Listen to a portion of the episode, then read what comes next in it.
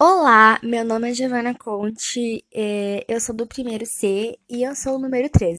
Bom, hoje eu vim falar da coisa mais falada nos últimos meses no mundo inteiro, que é o novo vírus, o Covid-19.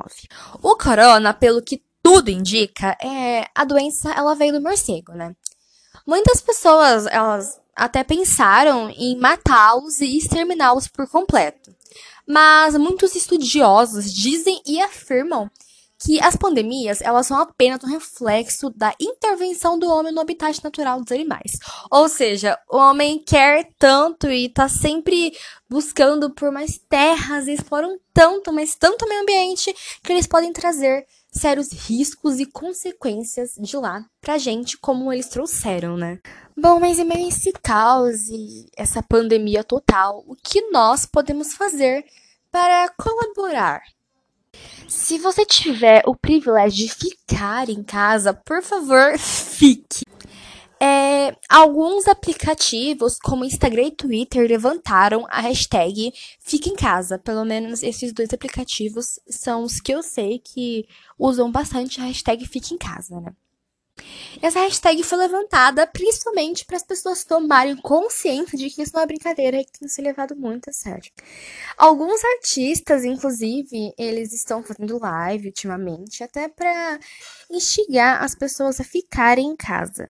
Lavar as mãos frequentemente por pelo menos 20 segundos.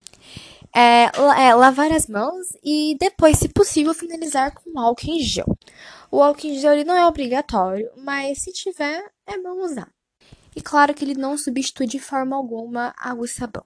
Ele pode quebrar um galho quando a gente está na rua, mas não substitui de forma alguma. Evitar contato com as pessoas quando for sair, principalmente. É recomendado pelo menos um metro de distância e evitar aglomeramentos no mesmo local. Por exemplo, farmácias, mercados, um metro de distância no mínimo. Bom, é, falando também do distanciamento, a gente não deve sair de casa, mas é impossível ficar em quarentena total, porque nós temos necessidades básicas. Mas quando for de extrema necessidade realmente, como por exemplo ir ao mercado, farmácias ou hospitais, é recomendado o uso de máscaras.